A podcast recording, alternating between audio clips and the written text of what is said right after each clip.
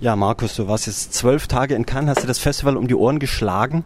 Hast du ein bestimmtes Highlight oder irgendwas, wo du sagen würdest, das bleibt mir im Gedächtnis, da werde ich sicherlich noch lang dran denken? Mm, das ist natürlich jetzt mit so kurzem Abstand schwer zu sagen. Also bei mir schwirrt noch alles umher und äh, verwischt sich, vermengt sich. Aber es gibt natürlich ein paar Filme, ähm, die wirklich so als Ganzes mir im Gedächtnis geblieben sind. Vielleicht sind es auch nicht die besten des Festivals, aber die eindrucksvollsten. Also da möchte ich zunächst mal den Antiviral nennen von Cronenberg, allerdings von dem Sohn von Brandon Cronenberg, der vor allem durch seine unglaublich interessante Geschichte bemerkbar gemacht hat. Also da geht es um den Starkult, der bis zum Ende getrieben wird, wo also Stars, äh, wenn sie sterben oder krank werden, äh, ihre Viren und Krankheitserreger abgeben und die Fans, die spritzen sich das dann, um sozusagen das Leiden der Stars dann auch nachzuvollziehen. Also das ist ein ganz brillanter Film, ähm, der viel Spaß gemacht hat, der in Cannes auch ähm, sehr großen Zuspruch erfahren hat, wenngleich er auch sehr kontrovers diskutiert wurde. Noch was so von Höhepunkten?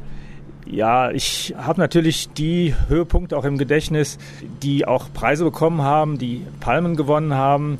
Da ist natürlich einmal der Ken Loach, der unheimlich viel Spaß gemacht hat. The Angels Share, The Angels Share wo es also um Whisky geht und um Jungs, die hochwertigen Whisky klauen. Der hat vielleicht jetzt nicht die intellektuelle Kapazität, die für eine goldene Palme ausreichen könnte und die auch vielleicht nicht ganz so dem Niveau folgen kann, was Ken Loach ja eigentlich sich selbst gesetzt hat. Aber es ist eigentlich sehr gute Unterhaltung mit vielen Schimpfwörtern, die man neu lernen kann, mit interessanten englischen Unterschichtakzenten, die man vielleicht auch mal einsetzen kann. Also dieser Film hat unglaublich viel Spaß gemacht. Kannst du vielleicht so ein, zwei Sätze zum Inhalt, worum es da geht? Ja, es geht darum, ähm, ja, dass Jugendliche sich gegenseitig prügeln natürlich. Einer schwängert seine Freundin und wird von deren Familie zusammengeschlagen und ist also in einer ganz desolaten Situation und ja, er entdeckt aber irgendwann mal ähm, sein Talent, Whisky gut schmecken zu können, obwohl er eigentlich mit Whisky vorher nichts am Hut hatte. Und dann kommt die große Schlagzeile, dass irgendwo ein ganz seltenes Fass Whisky gefunden wurde. Und er fährt dahin und die Jungs versuchen dann halt und ein Mädel versuchen halt, sich da zu bereichern mit einigen Tricks. Das ist sehr humorvoll. Ich will allerdings jetzt nicht die Pointe verraten. Ja, was mir noch gut gefallen hat, ist Beyoncé Hills von Christian Munju, ein rumänischer Film. Ja, der ist mit zweieinhalb Stunden vielleicht eine Spur zu lang aber hat eine sehr anrührende Geschichte und auch eine interessante Geschichte. Es geht da um zwei Frauen, die auch für diese Leistung ähm, die silberne Palme für die, besten für die beste Schauspielerin, also geteilt, erhalten haben.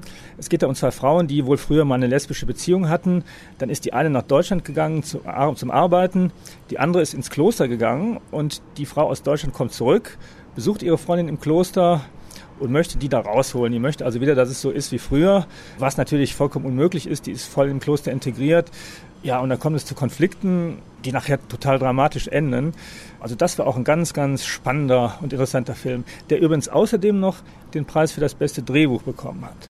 Gibt es irgendwas ganz Grauenhaftes, was du gesehen hast? Vielleicht auch einen der großen Namen oder der großen Wettbewerbsfilme, wo du sagen würdest, Mensch, dieses Ding hat aber wirklich in dem Festival oder in dem offiziellen Programm nichts verloren?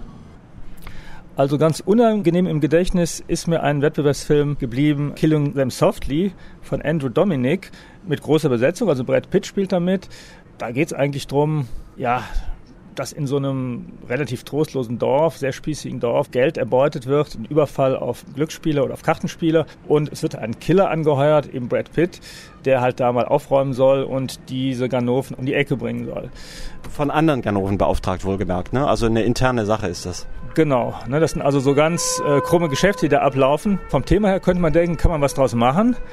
Aber der war so billig erzählt. Also die Geschichte hatte überhaupt keine interessanten Wendungen. Es ging straight forward. Ähm, es waren ein paar gute Charakterfiguren. Also Brad Pitt war auch nicht schlecht äh, als so ein Killer und er hatte noch einen Kompagnon aus New York, ein anderer Killer, so ein Fetter.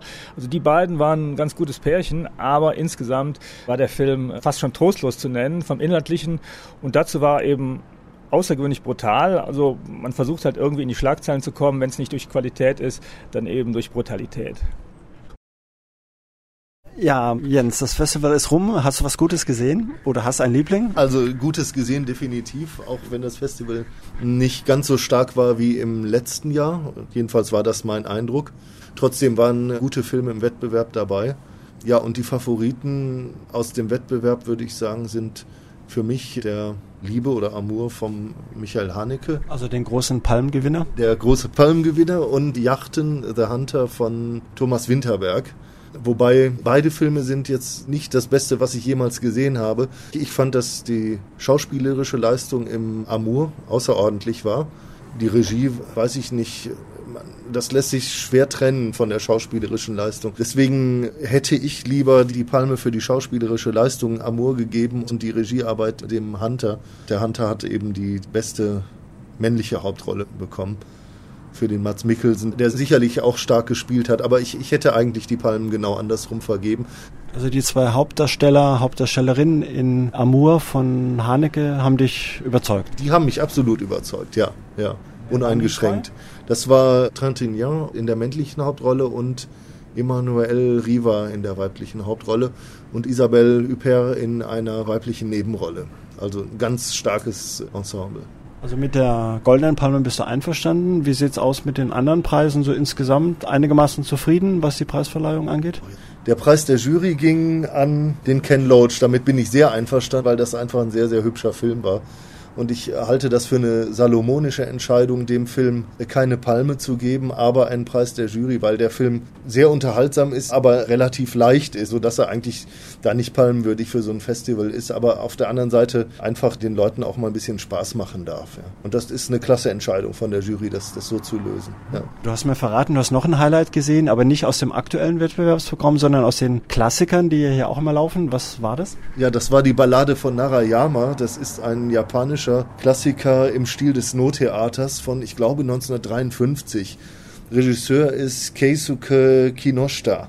Das ist einer der großen drei der japanischen Klassiker, wobei Akira Kurosawa und Ozu, den Vornamen weiß ich jetzt nicht mehr, eigentlich im Westen bekannter sind. Aber die Ballade von Narayama war ganz, ganz groß, also sehr artifiziell, sehr formal interessant. Worum geht's das in dem Film? Was für eine Handlung hat er?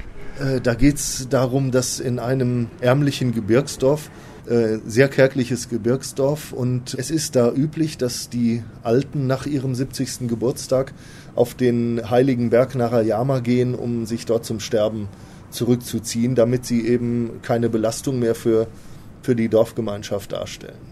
So, und betrachtet wird dann eigentlich eine alte Frau, die ihren 70. Geburtstag hat und jetzt zum nächsten Neujahr eigentlich auf den Berg wandern will, beziehungsweise mit Hilfe ihres äh, Sohnes auf den Berg gebracht wird. Also sie ist nicht mehr so gut zu Fuß, dass sie die Strecke schaffen würde. Er muss sie also tragen.